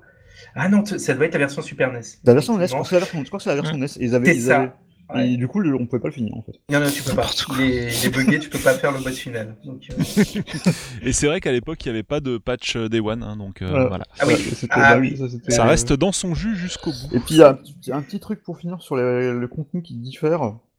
On en a touché un mot euh, avec le, le Disk System, mais aussi il y a pas mal de jeux sur NES qui avaient des puces euh, supplémentaires. On ne pouvait pas, alors sur la NES, c'était pas possible, je crois, de les ajouter sur la, parce que l'ar- l'architecture de la NES n'était pas complètement la même que celle de la Famicom. Et ce qui fait qu'on a des jeux qui sont sortis euh, sur NES euh, en version un petit peu amputée, notamment Castlevania 3 oui. Qui avait une puce supplémentaire pour les musiques, et qui, les musiques de Castlevania 3 sur la version japonaise, elles sont absolument magnifiques, enfin, on, on dirait un synthé analogique, euh, c'est vraiment, vraiment super, et du coup, ben, sur la version NES en Europe et aux États-Unis, on se retrouvait avec euh, ben, le, le son de la NES habituel, qui est beaucoup moins, beaucoup moins sympa. Euh, dans Contra, dans Contra aussi, je crois qu'ils avaient rajouté, il y avait des effets qui sont plus dans la version, euh, dans la version européenne. Dans Sonic, le premier Sonic aussi, on a la version japonaise, on a des, des plans de scrolling en plus qu'on n'a pas sur la version européenne. Ouais, mais ça c'est différent, c'est parce qu'il est sorti après. Il est voilà, Alors ça, pour le développement. ouais, ça, on en avait parlé, Stuff. En fait, moi, sur mon Sonic Jap, que Ouais. j'ai là en cartouche, Oui. quoi, euh, j'ai un effet aussi de déformation de l'arrière-plan Dans dans, le les niveau niveaux dans l'eau. Dans le niveau dans l'eau. Dans l'eau, ouais, dans l'eau, euh, que je n'ai pas vu sur la cartouche française. Exactement. Mais tu l'avais pas, tu l'avais pas non plus dans la cartouche US, donc ça, je pense pas que ça soit par rapport au, Non, non, ça c'est le temps de 65 Hz, mais développement. c'était vraiment parce que le jeu était sorti plus tard au Japon, et Ouais. du coup ils avaient rajouté ça. euh, Mhm. T'as Dans des nuages en plus, Mm, t'as des trucs exactement. en plus, ouais. Et tu peux y jouer maintenant si tu joues la version par exemple qui était ressortie, euh, la version qui est ressortie sur Switch de, de Sonic, euh, du premier Sonic, t'as t'as l'option de la jouer avec la version japonaise en fait pour, euh, pour avoir Hmm. ces effets-là. À voir. Et euh, il y avait encore d'autres trucs sur le justement on parlait du disk system, le, le lecteur de disquette. Euh, il avait aussi une fonctionnalité, c'est qu'il ajoutait une voix de musique en plus. Et ce qui fait que les musiques de Zelda, de Metroid et de Zelda 2, je crois, ont un canal en plus euh, sur la version japonaise que t'as pas sur la version, euh, la version Euh, européenne. Voilà. Ouais, alors, parce que, mais je sais qu'il y a certains jeux qui ont fait l'effort de rajouter sur les Peut-être, des, des puces ouais. Ouais. pour le permettre. Alors, c'est Ouais, pas le cas effectivement pour Mais, euh, mais Zelda, par exemple, j'avais entendu, avait- j'ai vu une vidéo euh, sur YouTube qui comparait la version euh, avec un, un, un AB, euh, qui comparait la version japonaise, la version. Ah oui, oui. et la version... Alors, c'est peut-être pas Zelda, c'est peut-être Zelda 2, je crois. Je crois que c'est Zelda 2. Donc, tu avais vraiment une grosse différence entre les musiques euh, japonaises et les musiques euh, US et européennes, la version cartouche, en fait. Voilà. Bon, on va clore le chapitre. Du coup, on passe aux accessoires. Un chapitre qui sera pas très long, mais qui est quand même, euh, bah, qui est quand même intéressant. Euh, avec un premier accessoire euh, qui m'avait permis de l'accessoire cheval de Troie en fait hein. c'est-à-dire que à mes parents euh, tu sais qui, qui voulaient absolument pas entendre parler de console c'était euh, la- non c'était même à, à mes grands-parents donc qui devaient me la payer oui mais tu comprends ça fait télévision en fait la Game Gear tu vois il y a, il y a un tuner télé euh, c'est un super accessoire high tech Mais de l'époque Avant euh, le. DVD de la PS2, c'était l'échelle de 3. Voilà. Et donc, euh, bah, le tuner euh, télévision de la Game Gear euh, n'est jamais sorti chez nous, tout simplement Bah non, parce jamais. est, il, bah, il est sorti, il, au- que il est resté au standard, euh, il est resté au standard euh, NTSC. Ouais. donc, euh, Voilà, ça. il- il Voilà. Et, Et le, plus drôle, juste pour finir là-dessus, euh, dans une vidéo que j'ai mise sur ma chaîne YouTube Retropolo, il y a, où je montre différentes boîtes et cartons du grenier de mes parents, euh, bah, j'ai retrouvé justement la boîte de la Game Gear et pour l'anecdote, le tuner télé est marqué bien, il Ah est oui, bien présent, il est bien présent sur la boîte française. Donc là, tu Mais te dis, euh, point, c'est sûr qu'ils vont le faire, moi, quoi. Tu sais que ça a été un, euh, ça a été limite un traumatisme pour moi parce que quand effectivement j'ai euh, j'ai réussi à avoir la, la- la Game Gear. Euh, j'ai vu tout de suite le teneur télé euh, derrière la boîte et je me suis dit oh mais ça va être trop génial enfin là, une sorte de petite télé dans la dans la chambre et tout ça bidule machin. Et puis en fait bah, j'ai squatté euh, toutes les sorties je me suis renseigné au début et tout et en fait c'était pas possible et donc euh, j'en reviens à mon fameux ami japonais euh, qui euh, lui me dit mais non mais je comprends pas au Japon j'en ai vu et tout machin et en fait euh, bah effectivement euh, pas- au Japon ils l'ont bien sorti et ailleurs aussi hein, je crois même qu'en Mhm. Belgique c'est même euh, sorti mais pas chez nous en France.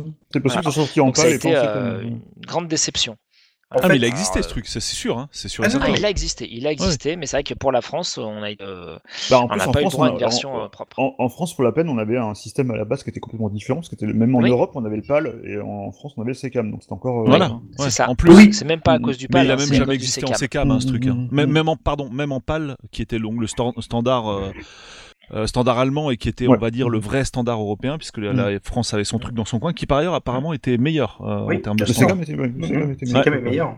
Était meilleur, mais, euh, mais, mais même en PAL, on l'a jamais vu. hein. Même en PAL, on l'a jamais vu. Non, non, mais c'est c'est assez simple, hein, c'est qu'ils sont, ils ont pas fait l'effort dans la mesure où euh, nous on est à l'inverse, c'est-à-dire qu'on aurait eu la Mm. radio. Les fréquences de télé japonaises, Oui. c'est la radio chez nous et vice versa. Et si, si, pour l'anecdote, moi euh, sur Paris, je l'ai vu, euh, le, ce fameux adaptateur en import. Euh, je, je l'ai vu, mais quand j'ai demandé, ah, parce qu'il écoutait blinde, ouais, est-ce que ça, bah, t'écouteras la radio? Bah bah, non. Donc, euh, voilà. Ah, tu, tu le prends pas. Mais effectivement, ils ne l'ont pas localisé, quoi. Ça, Mm. ils, Ouais. ont, ils ont pas fait cet Et alors, pour, pour, pour la blague, euh, si vous regardez un peu sur internet, vous allez voir euh, des vidéos. Il y a des, des gens qui branchent leur Dreamcast dessus. Euh, il y a des mecs qui ont mis Roku, donc carrément, enfin, qu'on font une sorte de smart TV Ouais, je crois que tu avais une entrée télé aussi, il me C'est semble. ça, Enfin, avec ouais, l'entrée ouais. télé du, du, du. Tu peux mettre, euh, voilà, bah, il y en a qui mettaient euh, leur Dreamcast directement sur la Game Gear. Quoi. Euh, voilà, ça sert à rien, donc c'est indispensable. Ah c'est fun, c'est vraiment fun quoi. Donc oui, il y a carrément des hards euh, qui ne bah, qui voyaient pas le jour chez nous et euh, on en a parlé ce chapitre d'avant quoi. Bah typiquement le lecteur disquette euh, de la Super enfin, de la, disquette, de la il y a- Famicom quoi. La Famicom, y a aussi d'autres accessoires qui sont pas sortis, euh, en- même pas aux États-Unis d'ailleurs, je crois. Il y a des lunettes 3D avec, Oui. un, avec notamment un jeu de, de Squaresoft d'ailleurs, je crois, qui, qui en tirait parti, qui sont qui est jamais sorti. euh. Alors c'était Le pas l'officiel Nintendo hein, les lunettes. hein. Mais, euh, Non, non, non, c'était c'était c'était euh, je sais pas. Faisaient. Non mais quand même Euh, c'est- jamais sorti. Enfin donc ça. Et il y a eu un lecteur de cassette. Il y, a- il y a eu un lecteur de cassette aussi euh, qui permettait de sauvegarder ses niveaux dans certains jeux. Et, euh, et ce qui est assez marrant, c'est qu'il y a des jeux qui sont sortis euh, aux États-Unis et en Europe qui avaient cette fonction mais qui marchaient pas du coup.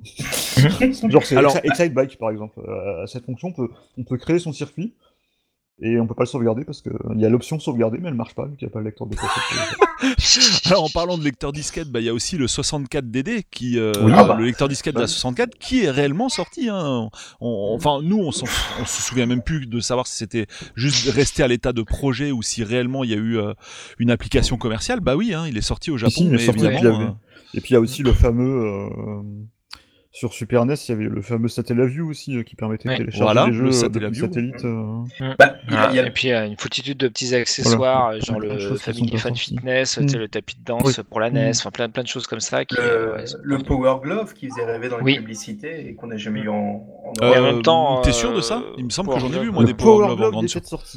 Si si, hein, moi il me semble que j'en ai vu en grande surface. Je vais vérifier ce point là pendant qu'on discute. Ah ouais? Parce que pour Il me semble. sorti- Il était sorti que. Ah ouais, peut- peut-être, peut-être. Il me semble, hein, je vais vérifier l'info. Mais euh, ouais, bon, enfin bref, effectivement, ça se limitait pas au jeu, hein, le- les, les manques sur le continent. Vraiment barjo, quoi.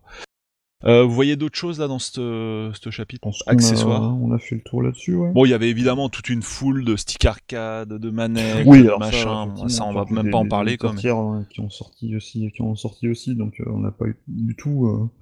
Et puis, enfin, pour faire un pour faire un, un- un lien avec la partie suivante, on a aussi euh, eu un- des, des petits avantages. Attends, genre, par exemple, les manettes de la NES qui étaient détachables, dé- détachables chez nous. Contrairement à la famille. Euh, mais du coup, ouais, euh, voilà, ça fait un lien avec la partie suivante, parce qu'il y a eu des avantages aux consoles européennes. Oui. Il y en a eu. Euh, déjà, on a eu, il y a eu beaucoup de jeux qui sont jamais sortis ailleurs, et notamment sur Master System, parce que la Master System a été arrêtée très tôt aux États-Unis, puis au Japon.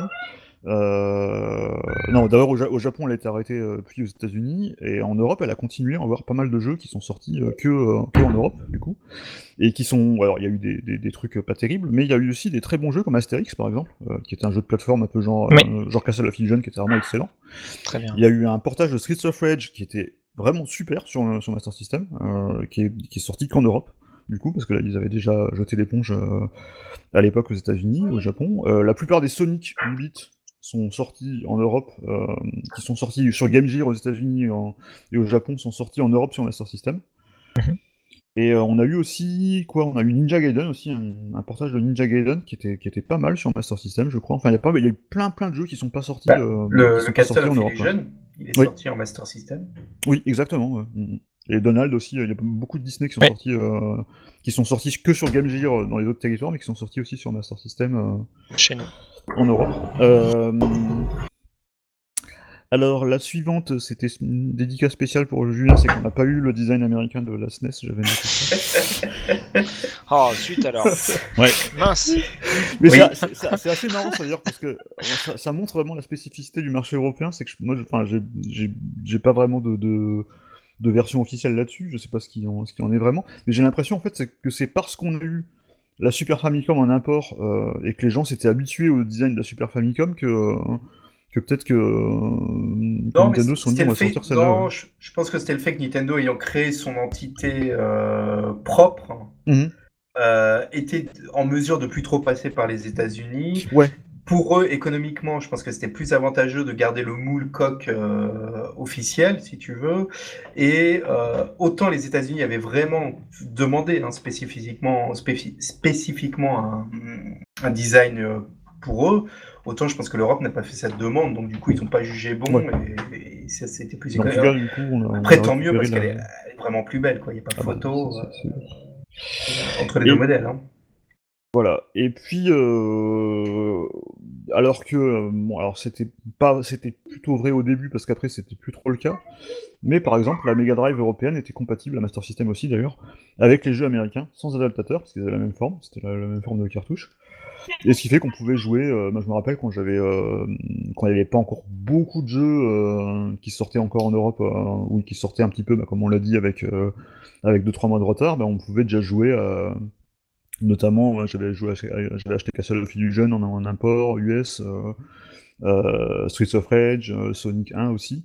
Euh, et qui était pas beaucoup plus cher parce que je pense que c'était pas très cher d'importer des jeux des États-Unis euh, pour les importateurs parallèles. Et euh, du coup, on trouvait, on arrivait à jouer euh, sans adaptateur des jeux en avance, en, en import euh, en 50 Hz, bien sûr, parce que, comme on a dit, euh, on, était, on avait toujours ce problème-là, mais au moins on pouvait jouer au jeu avant. Voilà. Ouais, pour la Super NES, il fallait un adaptateur. là, pour le coup. La Super NES, par contre, fallait un adaptateur parce qu'il y, avait, euh, il y avait déjà le problème de, euh, d'identification euh, de la région. Et après, Alors- voilà, au niveau des jeux, il y avait des, il y avait quelques, quelques jeux euh, qui certes arrivaient un peu plus tard chez nous, mais arrivaient avec euh, certes, euh, du contenu un petit peu plus enrichi. euh, alors de mémoire, c'était le cas de, de certains Final Fantasy ou Kingdom Hearts. euh, je me rappelle surtout de Kingdom Hearts qui avait une, une version internationale, euh, enfin une version Final- un peu plus enrichie, un peu plus, un peu plus Mhm. enrichie, et qui du coup était après ressortie au Japon euh, sous la dénomination International euh, Edition, Final- un truc comme ça. Final Fantasy VII aussi, d'ailleurs, je crois. hein. Oui, Ouais. FF7, Ouais, ouais. c'est ça. Voilà.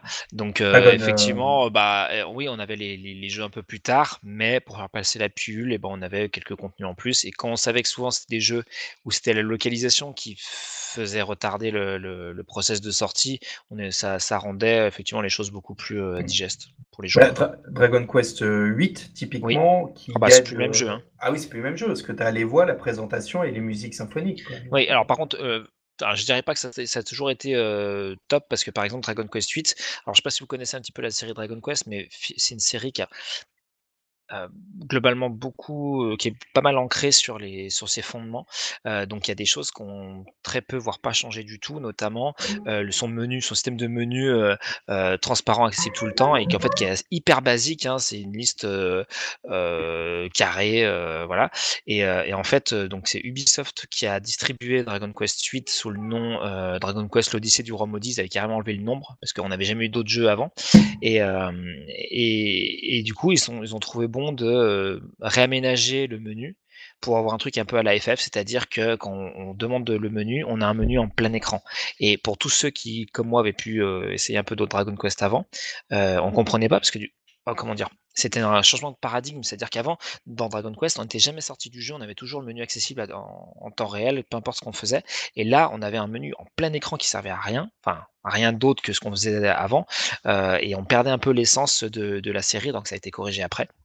Euh, voilà, mais c'est vrai qu'après, globalement, effectivement, on avait eu quand même des, des efforts de localisation qui, euh, et puis rien que le fait d'avoir le jeu, quoi, qui est un super jeu en plus, euh, c'était déjà, euh, c'était déjà génial. Mais comme je vous disais, voilà, des fois, ils ont modifié des trucs alors qu'il n'y avait pas besoin. Tout à fait, tout à fait. tout Puis. Euh, bah, la- la- la grosse- le gros avantage, quand même, la grosse différence, c'est la- c'est l'image. hein. Oui. Euh, et le RGB. absolutely.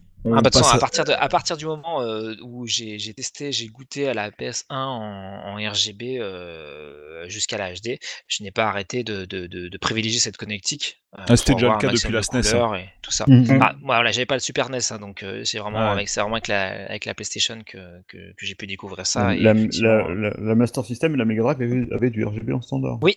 En standard. Ça, c'était, exactement. euh, Tout à fait. ouais, Et d'ailleurs, ça, je suis embêté parce que ma euh, Master System, le- la, la prise est cassée. Ah oui, donc, oui. donc, euh, voilà. Mais Alors. c'est pas au bon endroit. j'ai une prise Ouais. Mega Drive qui, traîne quelque part, mais j'arrive pas à la... Alors juste pour c'est c'est un- c'est rigolo euh, juste pour rebondir là sur euh, j'avais promis de faire une petite recherche là-dessus là sur ce que disait Julien au sujet du Power Glove. Ah, Euh, alors c'est très intéressant de voir à quel point il est difficile de trouver cette information, Oui. de savoir s'il était en France ou pas, puisque le Wikipédia n'en parle pas du tout. Enfin j'ai fait un peu enfin un contrôle F euh, avec le mot euh, France et je trouve pas. Euh, et là où je trouve une information, euh, je trouve pareil sur le site de l'INA, je trouve aucune publicité. Euh, et, alors qu'il y en a une sur YouTube euh, avec Ouais, indiqué France comme quoi les 89. ouais c'est un- c'est marqué France. Par contre j'ai écouté la pub, ça parle en anglais dedans, donc ça me paraît quand même très suspect. la source me la source me paraît très suspecte. Par contre j'ai quelque chose d'un peu tangible. Euh, donc c'est sur Google Books où on a un extrait du livre. euh, vous savez la série Que sais-je? Ça Oui. vous parle hein bien sûr. une série très connue hein, qui, a, qui aborde bah, tous les thèmes, euh, enfin énormément de thèmes en fait, quasiment, enfin énormément. Et donc il y en a un, il y a un que sais-je, je sais pas de quand il date, là j'ai pas la date sous les yeux, euh, qui est consacré à la réalité virtuelle. D'ailleurs, ça serait intéressant certainement de le relire parce que c'est un vieux bouquin et du coup, euh, j'imagine que euh, ça doit être, euh, enfin, il y a dû avoir du chemin de parcouru depuis. Et donc il y a un petit chapitre sur le Power Glove et il dit donc conçu par euh, machin machin, donc pour la NES, le Power Glove, est, Power Glove pardon, est fabriqué entre 87 et 91 par le géant du jouet Mattel et fut la première interface de réalité virtuelle proposée pour le grand public. Il était vendu moins de 100 dollars aux États-Unis et un peu plus de 1200 francs en France. Euh, voilà, donc Ouais. a priori vendu en France pour 1200 boules. Mais effectivement, c'était Euh, rare. Après, voir, hein. ça pouvait peut-être être par des boutiques qui faisaient de l'import, hein, mais Ouais. euh, Peut-être, peut-être, je sais pas. Faudrait si dans les- officiel ou Alors- circuit d'import. Il n'était pas compatible, ça, ça c'est sûr, euh, puisque mon ami riche, oui, c'est- ce que j'allais dire. Ça la Alors, je le- Je le mon ami riche qui, euh, voilà, pour des raisons familiales, avait des liens avec les États-Unis, a ramené le Power Glove américain. Ouais. Et euh, ça, ça ne marchait pas sur la, sur la, la NES euh, française. Alors s'il est sorti en officiel, euh, bah du coup l'officiel évidemment marchait si c'est le cas, parce que effectivement des, in- enfin comment dire, la localisation, les verrouillages on va dire par marché. Euh, existaient effectivement au niveau des manettes sur certaines consoles. Ça, j'ai déjà constaté. Où effectivement, tu vas t'acheter ta manette au Japon, tu la ramènes, tu la branches sur ta console française. Euh, Je dis pas que ça déconnait à tous les coups, mais moi j'avais eu des problèmes sur Super NES notamment. Je sais pas si, si c'était général en fait euh, la protection, mais je sais que certaines manettes euh, bah, ne marchaient pas, pas forcément des officiels, marchaient pas sur la console française, alors qu'en magasin sur la, la Jap ça passait nickel. C'est très bizarre. Protéger aussi les marchés au niveau des contrôleurs, ouais, parfois, ce qui est quand même assez fou. Euh, bref, on a fait un petit peu le, le tour de la question là pour le coup. Euh, Oh. vous voyez, il y a un autre truc qui m'a, mais ça, ça m'échappe entre temps, c'est pas grave, on en reparlera dans une autre émission. Euh, donc voilà, euh, Europe, le continent maudit, effectivement, c'était c'était vraiment le, le marché où il fallait pas être si t'avais envie d'avoir euh, droit à toutes les fonctionnalités, euh, aux jaquettes sympas, euh, à des jeux qui rament pas, euh, enfin qui sont pas 20% moins rapides parce que 20% c'est énorme quoi, dont les musiques sont pas ralenties par euh, les stands, ce fameux standard de 50 Hz, etc. C'était quand même, euh, voilà, c'était l'endroit où il fallait pas habiter l'Europe hein, pour les jeux vidéo dans les années 80-90. euh, voilà. Enfin, jeux vidéo on y- console, comme on disait, mais on hein, y- parce que Mais on y était. voilà, on y était, on l'a vécu. et on n'était nous, pas on si mal. On on était a- Ouais. pas si mal. non, franchement, c'est pas- c'était pas. Ouais, on déjà, en parle avec du recul aujourd'hui, mais c'est vrai que quand on était euh, les yeux rivés sur notre console, on n'y pensait pas trop à ces choses-là, je pense. Et puis, Mais, euh, on, a eu, on, on a eu quand même la meilleure campagne de pub de Sega de- du monde entier. hum, hum, hum. Ah, ça, la campagne de pub était fabuleuse, ça c'est clair. Ça avait vraiment assuré Donc, là-dessus. euh, effectivement, c'était. Après, Disons, type, moi j'y pensais pas, je, te- je vais être franc avec toi, j'y pensais pas tant que j'avais pas vu ce qu'il y avait en face. Mais c'est une ça, fois en que- fait. voilà. C'est c'est exactement ça. c'est le- Mais une fois que j'ai pris connaissance de ça, euh, là c'était c'était plus la même quoi. c'est- voilà, c'est c'est- tant que tu le vois pas, ça, ça va. Et, Voilà. et dès que tu vois que t'as que t'as un copain qui joue euh, plus- à des jeux plus rapides que toi, bah là tu. Voilà, c'est- faut, pas, ça. faut pas avoir d'amis riches quoi. tu vois. Excellent. Bon, et ben on va se quitter sur ces fortes paroles, les enfants. Si on a tout, tout séché, hein, je pense. hein. Ouais. S'il y a Ah des oui, trucs, euh, bon, le traditionnel rappel, hein, s'il y a des trucs qui vous reviennent qu'on n'a pas traité dans l'émission, bah, direction Apple Podcast ou directement en dessous de la vidéo qui correspond à l'émission sur la chaîne YouTube. Et, Et, on se retrouve. acheté un Power Glove euh, dans les années 80. Voilà. Ah oui, oui, dites-le. Ah ouais, On est on veut la intéressé. photo, on veut la photo Voilà. du ticket de caisse. là, avec Sinon, le- on, les- appellera 1200 l'ami riche sinon. Voilà, c'est ça, exactement. Et voilà, vérifiez s'il marche sur la console aussi. Française, voilà, si vous pouvez. Je t'embrasse, Rabi, je t'embrasse. Bon, et ben à la semaine prochaine tout le monde. Ciao, salut à tous. Salut, bye bye. Bye. Ciao. Gamer and Geek. Gamer and Geek. Gamer and Geek.